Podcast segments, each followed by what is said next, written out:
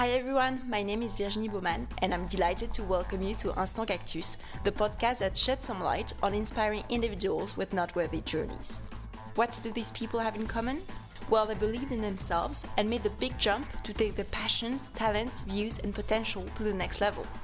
Beyond a simple storytelling, Instant Cactus is also an exploration of the underlying questions and thinking process that have marked their path. I hope that their journeys will get you some inspiration and that you will enjoy today's episode. Cheers!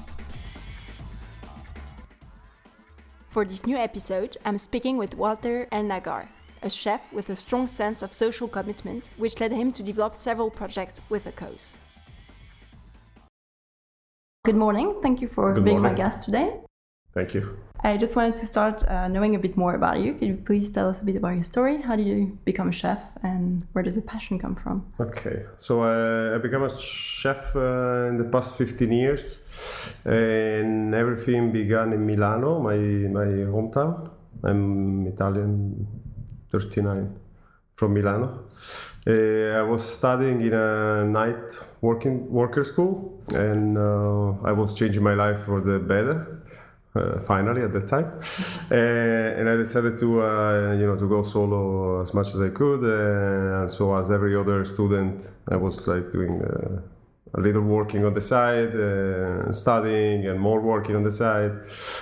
One of those work reality was in a restaurant, and what I did, um, I used to be like well a waiter kind of thing. And then a day, uh, we say an anecdote. I guess in 20 years, I'm gonna become a legend. Uh, like a chef didn't uh, show up to work because uh, whatever it was his reason, and Fernando, the owner of this place, just looking in my eyes and said like, "Well, I guess I guess your future. I see your future is in the kitchen." And I was like, "What is this like?" So to the wrongest thing you can do in your Mm. life. Uh, and he told me, no, no, no, no. I believe in you. You can start proving it right now.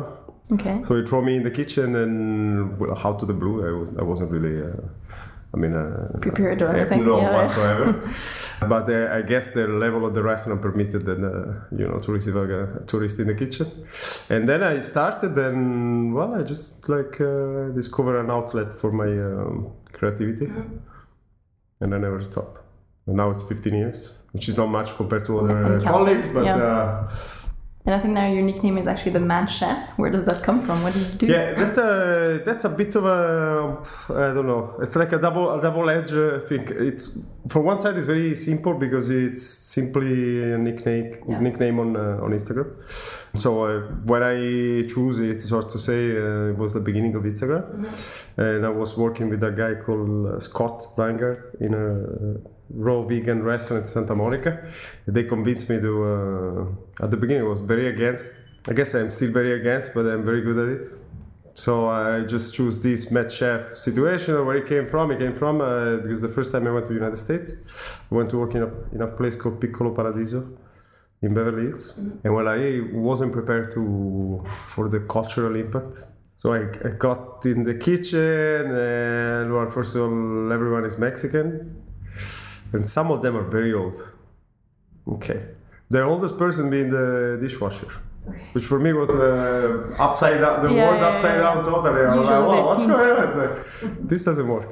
So I just like went to this old guy and I told him like to please stop washing my dishes because it was supposed to be reversed. Now this could sound like as a joke, but I did it for real, and that's how I do things. Like I do things that for other people they may a joke. Um, so all the kitchen staff got like a bit uh, surprised, and they just start to say like, you know, they just call me Med, Med, Med Chef mostly every day because I uh, always said that this um, attraction for hierarchy, especially at the beginning of my career. Now I'm exactly the opposite because I truthfully understood the, the system, so I, I like to the, to tear it apart. Uh, so I appre- appreciate that all the staff call me chef, but well, they just made a joke out of me and, and call me mess chef. Does your style, actually, your cooking style, like fits with that Mad Chef name? Or it depends. Uh, my cooking style is very well. I'm a self-taught. My knowledge is based on empirical, uh, plus a lot of theoretical on books. Then I am again. I'm 39, so I saw the birth of internet, and it's like you know, like we just. I mean, me myself, I just like grew up with the internet growing up. on the side. So uh, I am not ashamed to say the internet. It's like a, a great knowledge excha- exchanging tool. So I, as a self-taught, I didn't. I didn't went to any French cuisine or very classic cuisine to uh, yeah, big names or to big names Yeah, yeah. to get my pedigree. But my, on the other end, it's like my uh, my cooking style. It's really um, contemporary, and I do what my friend Jacob does in uh, Kyoto, my friend uh, Dennis does in Los Angeles, or my friend Marco does in Milano. It's like because we all connected somehow, and not just because we are connected on the internet. It's, it's that's like almost like uh, it's uh, the paradigm of today. It's like to be, you know, to create this uh, collective mind. So I don't think it's very mad. But maybe for a, for a very classical chef, it's a very crazy. Well, I've read also that the press calls you a culinary nomad since you've been traveling a lot Yeah. with uh, one of your concepts. Can you please tell us about it? Yeah, th- uh, that, that was true uh, before I settled in Geneva three years ago. In 2011, I think 11, I heard about this thing, a pop-up restaurant from uh, always in Los Angeles from this French guy called Ludo Lefebvre. And he's like, he, in 2011, it was already two years doing that, and he's like the king of pop ups. But guess what? I didn't know anything about it. And he, again, I like, I like, I'm a bookworm. So he obviously published a book about his, um, his pop up experience. And again, it's like, also that book is a very modern book, meaning it's, it's like a step to step Okay. what to do. Okay. It's Yeah? really for the beginners. Yeah, Yeah. and if someone is interested, it's called Ludo Okay, the main assumption behind this, well, you're a young chef or not a young chef, whatever, and you're independent, you have a strong uh, idea, you don't want to deal with the ownership. Well, guess what? Go solo. And the way to go solo, uh, without having a gigantic um, investor Yeah, or, team or like the yeah, family Mm. that gives you the money kind of thing, is just to do pop ups. Well, the whole story started, um, and then to make it a bit more complicated, which that's my my style, I guess. Well, Los Angeles is a is a gigantic city. Even if you move the, your pop-up location in Los Angeles, you already become a nomad Yeah, true. because it's literally Yeah. like two three hours one driving. neighborhood to Yeah. one another. Yeah. Oh, we decided to go like a bit more ambitious, mm. and we said like, well, if we can move it neighbor to neighbor, well, might as well move it in another place. Uh, well, we tried, and I spent like a year plus, no, two years, like going around the world with this uh, bar. The name of the pop-up was Barbershop, which barbershop in the United States is really a parlor. Yeah. So you right. go to just have like, uh, and it was interesting because in Italy, small restaurants are actually parlor Okay. So but no, yeah, no. So it's like. Yeah. Mm-hmm. it was like the combination of the factors. So we went to into this worldwide, if you want, tour. I was in Spain, uh, in Italy, Russia, in Mexico again. Somehow we went back, and then in Singapore, and then in Dubai. Right before I, then I came here. And you came here with your pop-up concept, or just I did not come from with. scratch? I just Okay. like I was like just exhausted of doing it. It's a great if you want to travel and you want to see as many people as possible. It's the best thing you can do. Uh, but then I was just like worn out. And Dubai as a last um, as a last this is only my very opinion as a last stop it wasn't the most like fulfilling because unfortunately for many reasons especially the culinary side is not very developed uh, it's a very uh, resort uh, Mm. Yeah. place so Yeah. well never heard that a resort is like a culinary destination so I when I came here I just decided to uh, to change a bit if you want so I came here uh, thanks to a friend of mine called Alessio Corda that invited me to open one of his one of the restaurant in his hotel. His hotel is not that he owns the hotel, but he used to be the executive chef of the hotel. So the restaurant is called Fiskebar at the Hotel de la Paix. It was a first for me ever because I never worked for a big corporation because I'm totally against it ideologically talking. I don't want to exterminate the corporation. The thing is uh, that I'm just like you know I just prefer never to go in that kind of uh, reality uh, because it, it doesn't. Yeah. I You do get- understand it. And I get the crowd is different, right? I mean, The crowd is people very come- different. The people who works with you is different. The management is different, which I do understand and um, I accept. But and it's it's fine. It's like yeah. you know, but just you know, I just uh, Not your vibe, But yeah. whatever, you know, I said like, yeah, guess what? Maybe you never know. obviously, it worked. Culinary talking, it worked pretty well. Professional talking, it worked really well. Anything that was related to the corporation, uh, Ritz Carlton Corporation, which is a great company, whatever, but it didn't really interest me or, or got a hook on me, and so I just like then departed. So after a while. Yeah, I, Yeah. we did a, a very successful opening, and then I stayed here. And I know that you're a chef with a strong sense of social responsibility, as you've been involved in a lot of social projects. Yeah. Why is it important for you as a, as a chef to get involved in, uh, in Um, those kind of projects? I would say that right now I'm very happy because it's there is a global movement of colleagues doing this pre-COVID, meaning that it started uh, in 2015 with this chef from Italy called Massimo Bottura Okay. and his foundation Food for Soul. And my personal, like, uh, if it makes sense to call it my personal, but I don't think it's a personal idea. It's like you know, when I joined this Yeah. travel, Yeah. they already existed and existed like always.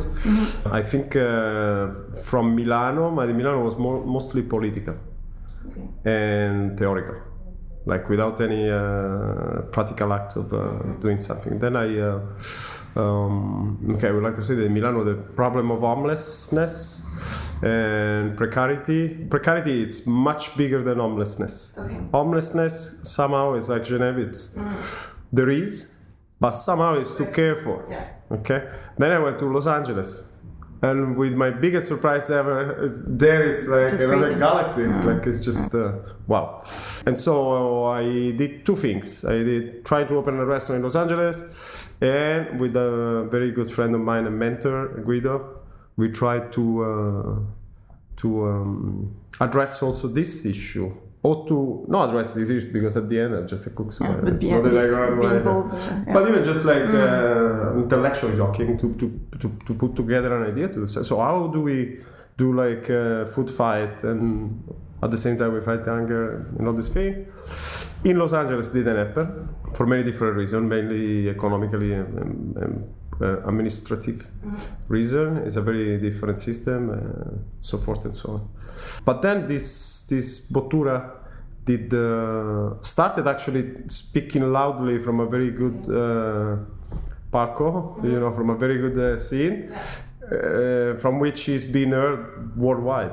And so it, it just it was like the gong, the destiny gong. And Was he very, because I have no clue, but was he very well, known before that? So he had a he voice? was, he used to be like very well known for his uh, restaurant Osteria Francescana, which is like um, you know in Italy going against tradition.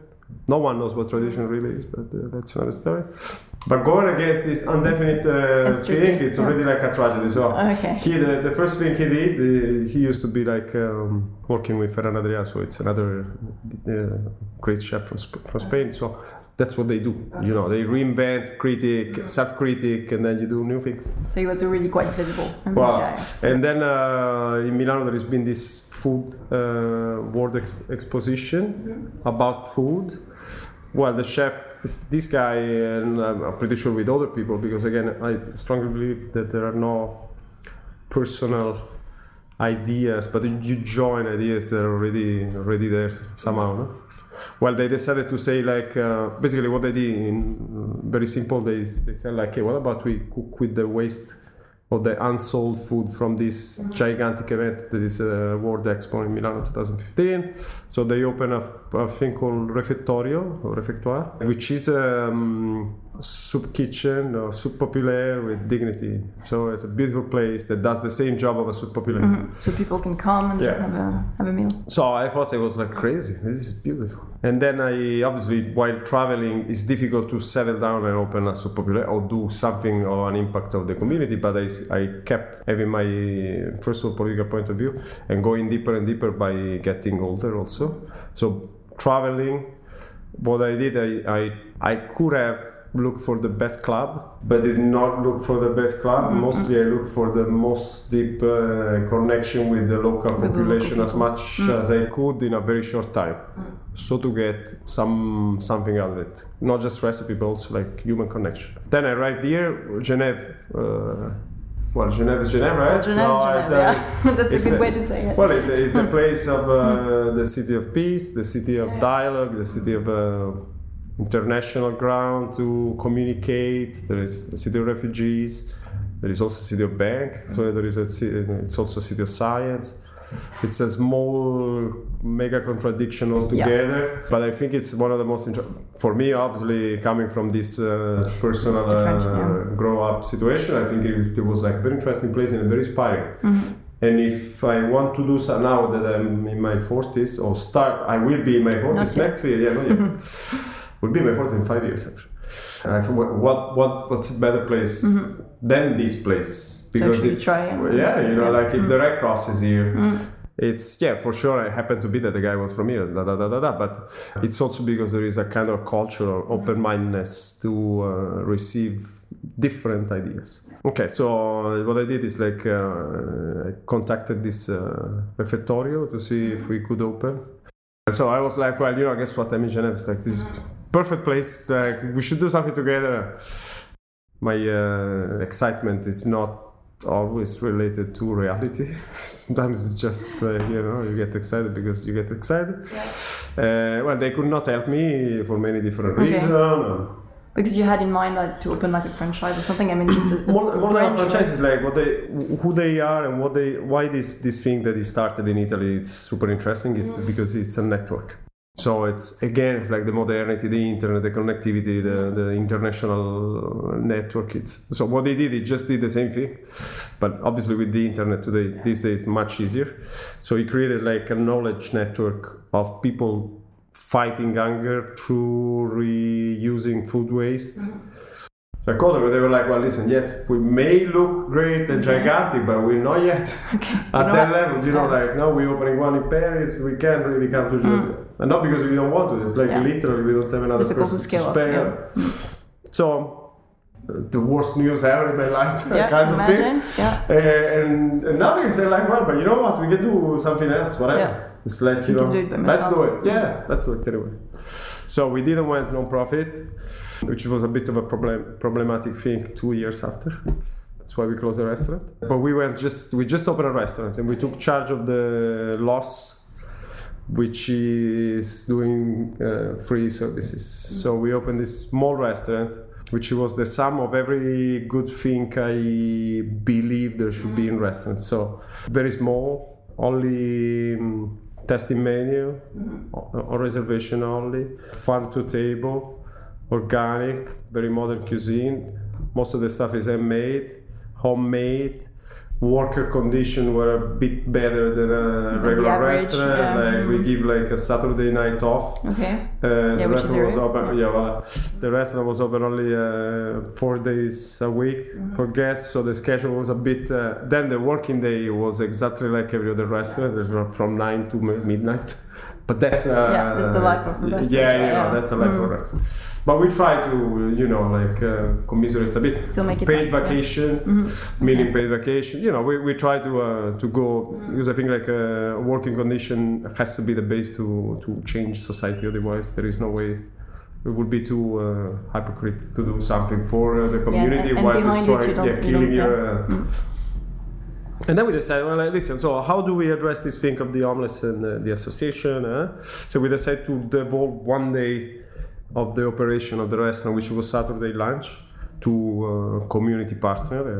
Uh, So is that why it was called le cinquième jour, the fifth day? Yes. Yeah. Okay. Yeah. At the beginning, it was supposed to be called Société Anonyme Cuisinier, Okay. but then we realized it was a bit too. Uh, uh, Yeah, marketing wise, the fifth day is good. uh, yeah, yeah, it was great. It- It, it was easy. Yeah, we went to the point. It was like, uh, uh, for what we understood, it was the only restaurant doing this of that type. Meaning, this is an oversimplification, but uh, the restaurant was a fine dining restaurant, Yeah. which in French you would call a gastronomic. So. Obviously, there is other guys like the Bateau Genève, which is in front of uh, Cinquième Jour, and almost well, they do free, um, breakfast. So, yeah, of course they do, but it's two different galaxies. Yeah, like, you know, same- it was just like a different. Yeah. So I was the only one doing it for again for what we understood, uh, and it went on for two years. Uh, it was very successful. Uh, we created like a very good um, guest following, and we we built our reputation among the community, which was the most important thing that we did, in my opinion, uh, even more than the culinary achievement. Did you manage to like get in collaboration with local organization, or I mean, even I don't know, connected with politics to actually raise awareness, or was it Poli- uh, politics? Uh, but uh, well, obviously, politics in Switzerland is a very different uh, topic. It's not the same. It's a less yeah. present, less present. Uh, I would say that most probably, if we were like in a very small country like Switzerland, but with a different system, we will have, we will have had more politician like uh, showing up, uh, taking a selfie, kind of thing. Uh, we did congratulation and support, official support by the administration. Okay. We never asked for money. We didn't. We, we never asked for funds. It was a private uh, endeavor, which we sustained until we could. And then when we couldn't anymore, I decided to close the restaurant because the thing was to shatter into pieces the the confidence we got in the community by changing that or keeping that and closing the rest. And I decided to to keep the confidence because you can build on it, uh, and that's what brought the foundation to to to be. to life. And just before we move on to the foundation, so um, so let's say regular people would come on, on weekdays, and you said they booked in advance. Yeah, the the okay, my, my I'm a very radical. I try to do as much as I can uh, the way I want. Then if it doesn't work, goodbye. But no compromise. So the thing is, if you really want to address food waste and you want to maximize the productivity of your restaurant, and when you maximize productivity, I don't mean to make profit, monetary profit for the investor. That's why the investor left. Uh, but I mean, you increase productivity so that the time that your staff spend at the restaurant is spent properly. So it's not wasted. And they can go home and, and enjoy their family, or they can go party with their girlfriend or boyfriend. Or um, productivity means that you, instead of preparing uh, an infinite, uh, undefined amount of dishes, you pre- you you It's prepare limited, yeah. only for the people that discount. You can customize menus for the person that booked in advance. So was everything very tight, but the goal was well, how do you want to address the, the food waste? That was the first goal. But the first goal of doing it is like you make the food on reservation, so you have to You actually optimize the process. Yeah. Yeah. Mm. And that was the first thing. And then, uh, you know, like uh, there is a snowfall effect, and you you you do everything else chain to that.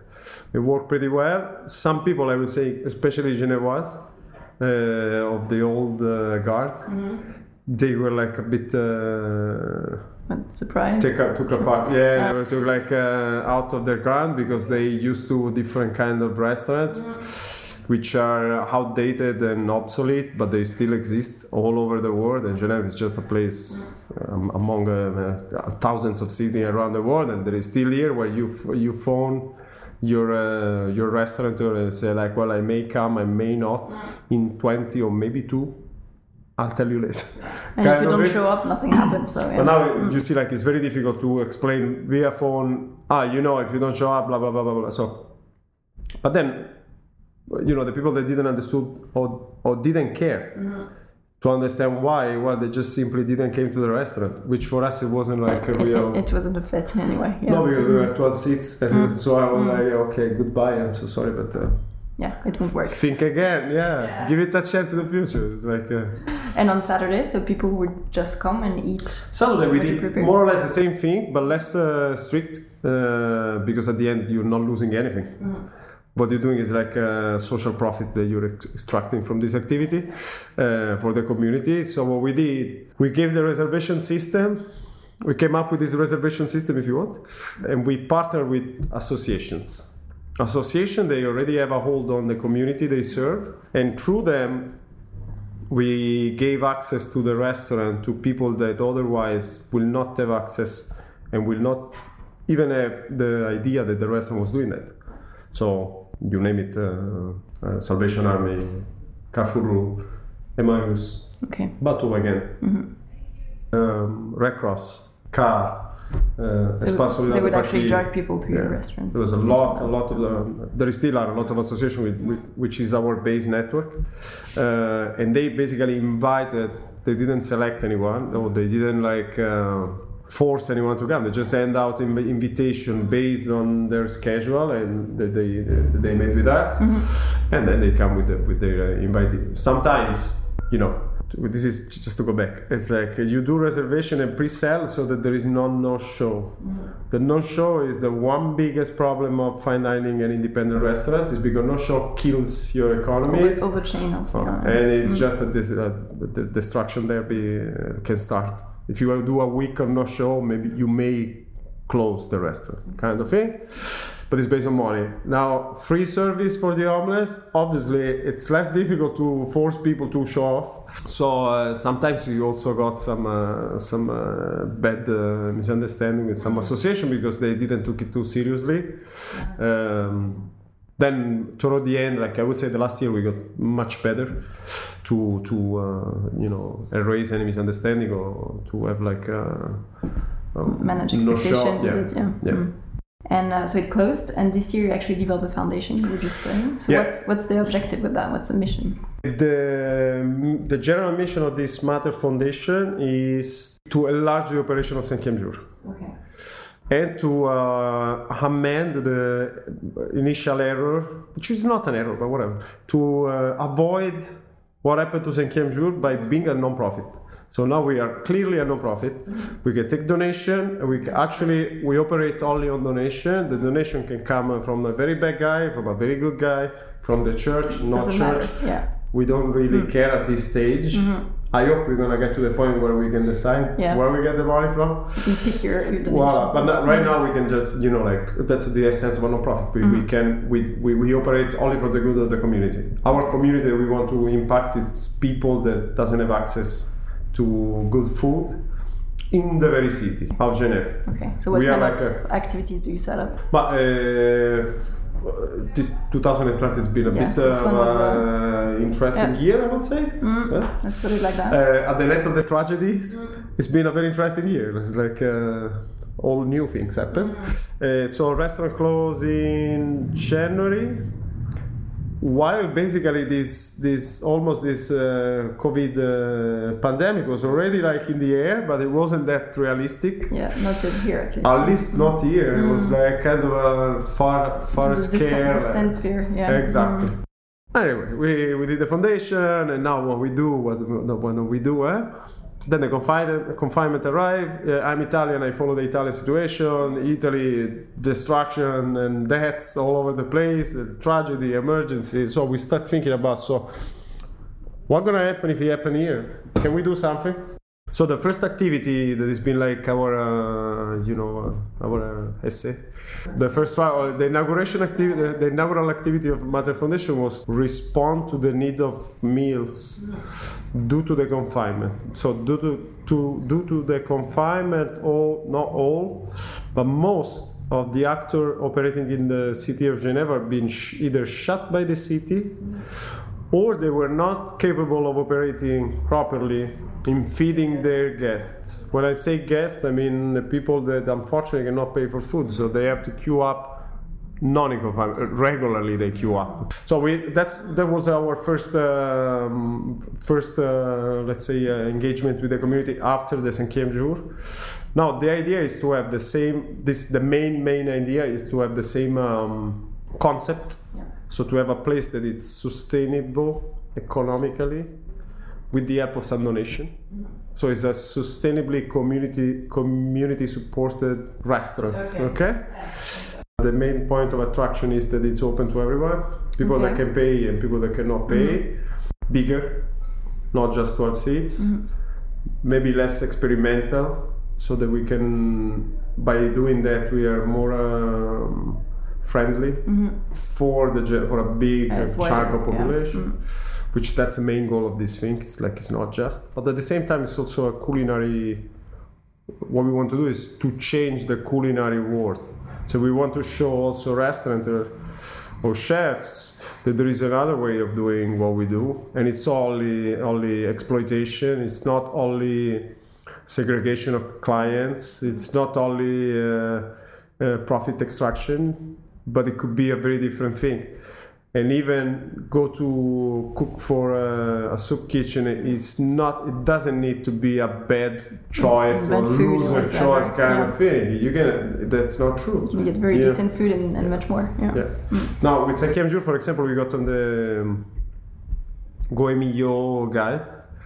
uh, which I thanks. And I was honored, and I'm still honored, and it's great. For example, Michelin just uh, they don't even like there's not us. consider, They don't even put us on their website. It's like, wow, and the the world knew that we were open here. So now maybe uh, they gonna do their part if by any chance by a miracle we're gonna succeed to open this restaurant maybe and i don't even know if i'm gonna be the chef of this place it's not about uh, it's not that in my opinion it's time to show that if if you want to do what you do best you don't have to cater only to the elite because it's a limitation. So you, you're supposed to be um, cook, a young cook that can do the most interesting culinary activity for you, for you, and for the people you love, eh? by not being submitted to the elite. And that's why this Mater Foundation is called democratic cuisine because it's, in a sense, it's a democratization of our work, which is not being invented by me again. It's a thing that is happening all over the place. The pop-up itself is one big step in that direction. It's actually it's the most. Uh, it's like a grenade, because usually if you want to open, imagine Los Angeles. It's true here and everywhere in the world.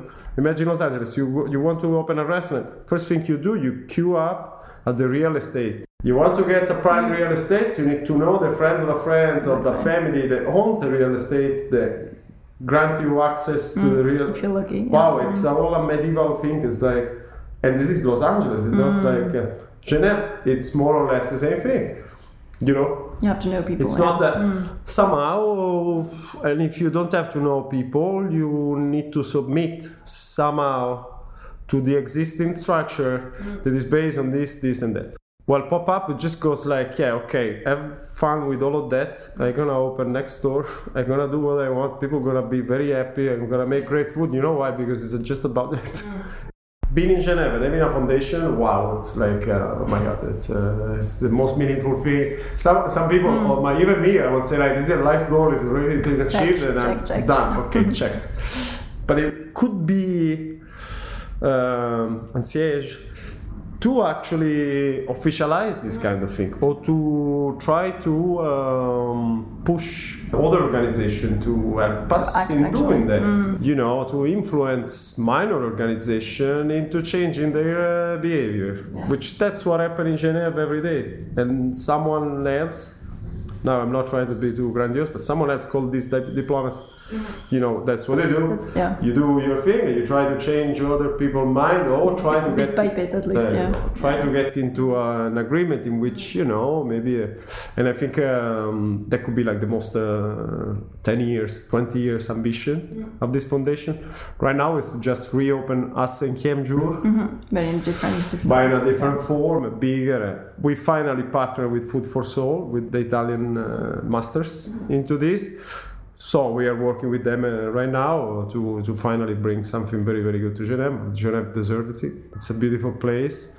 As COVID showed, unfortunately, it's, it's not a dream city, it's just a city. Yeah, it's a great city. It's I wish 90% of the city in the world were like uh, Geneva because the world would be like a happy place but it's still just a city so there is always someone that is in need the scale is very uh, minimal but still you know And there are a few things that are still hidden. I mean, people Yeah, actually and discover precarious situations. yeah so, yeah. yeah And you spoke before that about um, changing behaviors, and I think we really sh- saw during the COVID that people were actually stepping up and you know Yeah. um, reaching out to the local producers and, and, and yeah stepping up for local initiatives. But now I have the feeling that it's been vanishing a bit. You know, yeah how i had we the make same uh, aware of that? of the momentum Yeah, lost the situation for covid i think um, but in general uh, this is may- maybe isolate from this but uh, me and my girlfriend for example and my um, acquaintances and friends not family unfortunately but at least my peers we all agree for the vast part the covid was a great uh, awakening Yeah. call because definitely. somehow we got to understand that there is there could be something different and this uh, unchanging forever system can be actually Mm. brought down from a day to another without any big yeah, that's true. consequences Yeah, that's true. Mm. Uh, so everyone got up and everyone uh, tried to, de- to do something. In Geneva, and in my personal experience, I had my colleagues and young cooks reaching out to do something for the community. Someone did out of boredomness, which Well, is okay. they did it's it, so, totally fine. yeah. And someone said, just maybe now, finally, I have the time and the chance to do something for the community Mm. in a moment of need. So we realized that by cooking, which is what we do. But that's again gives you like a good example of maybe some, and that's also you, you see the, the, the meaning of the foundation itself is well, you should change the word you. Like, what Yeah, do you do? What is level, what is yeah. Mm. your skill? Is that your skill? Use it. Try try Yeah. to put it in a to make an impact in Yeah. Even if it's a couple of hours No. a week, yeah. There is a. I don't go too much into details into this, but uh, while we were doing this foundation and cooking, uh, and the momentum where everyone showed up to say like, "This is the greatest idea ever," and uh, we would like to be part, and we would like to help you. So really um, unexpected people. I mean, of a you know patrician kind of a level. Yeah, someone Yeah, yeah. describe uh, someone else uh, as patrician. Okay. the Um, highest elite. yeah, the highest elite. Uh, but you know, which is kind of Yeah, weird because you're like, cool, wow, yeah. what? Yeah? Are, are you How that, come are you that bored? okay, But, you're yeah. really bored. Uh, but yeah, you know, it's like you know, took by the momentum. It's like, well, maybe really people is changing. It's like. Uh, for us, it was very, uh, very interesting. Now, obviously, uh, momentum faded a bit. I am uh, optimistic person, so I'm pretty sure that the COVID gonna come back somehow. so that the momentum goes up again Yeah, yeah. uh, because people got somehow they just because for example and I can talk just about Geneva because Geneva somehow has been um, spared the, the, the very bad uh, uh, consequences and because the, the sanitary the health system is great and the administration at the very end is, did a very good job. Uh, well you know no one is very concerned about what's going on. Truth is that the, we are in a food crisis because what really went up and stayed up is uncertainty for uh, precarious workers and that didn't change. That actually increased.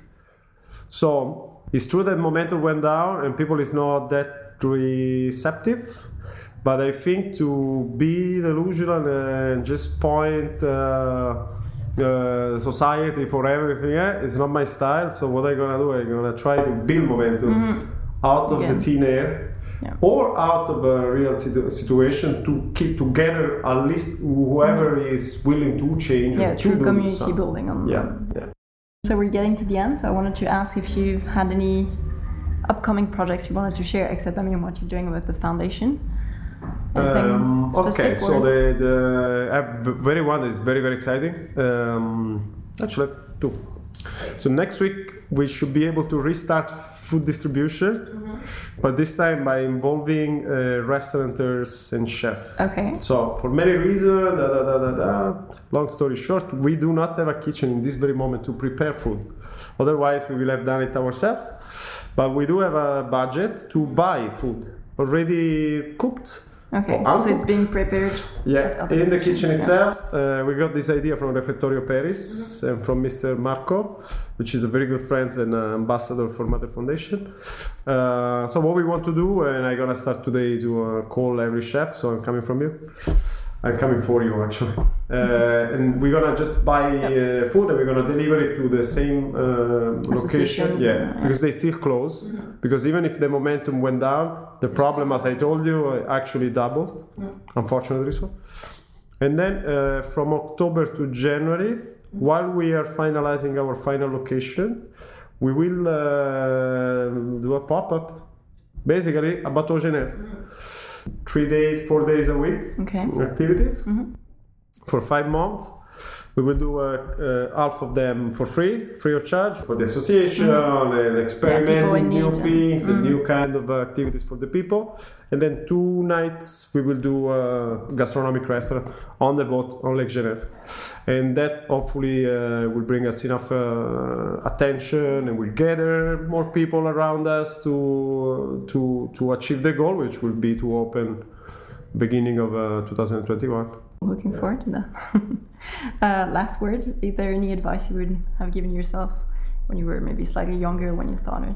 Should I should I uh, answer very in- Whatever intelligently or no, whatever. don't don't start smoking? Is that a killer? Yeah. That's a killer. Mm. Yeah. That's truthfully that's what I will say. My Yeah. 13 year old myself. Did you use this one? Yes. Yeah. Don't ever don't ever start smoking.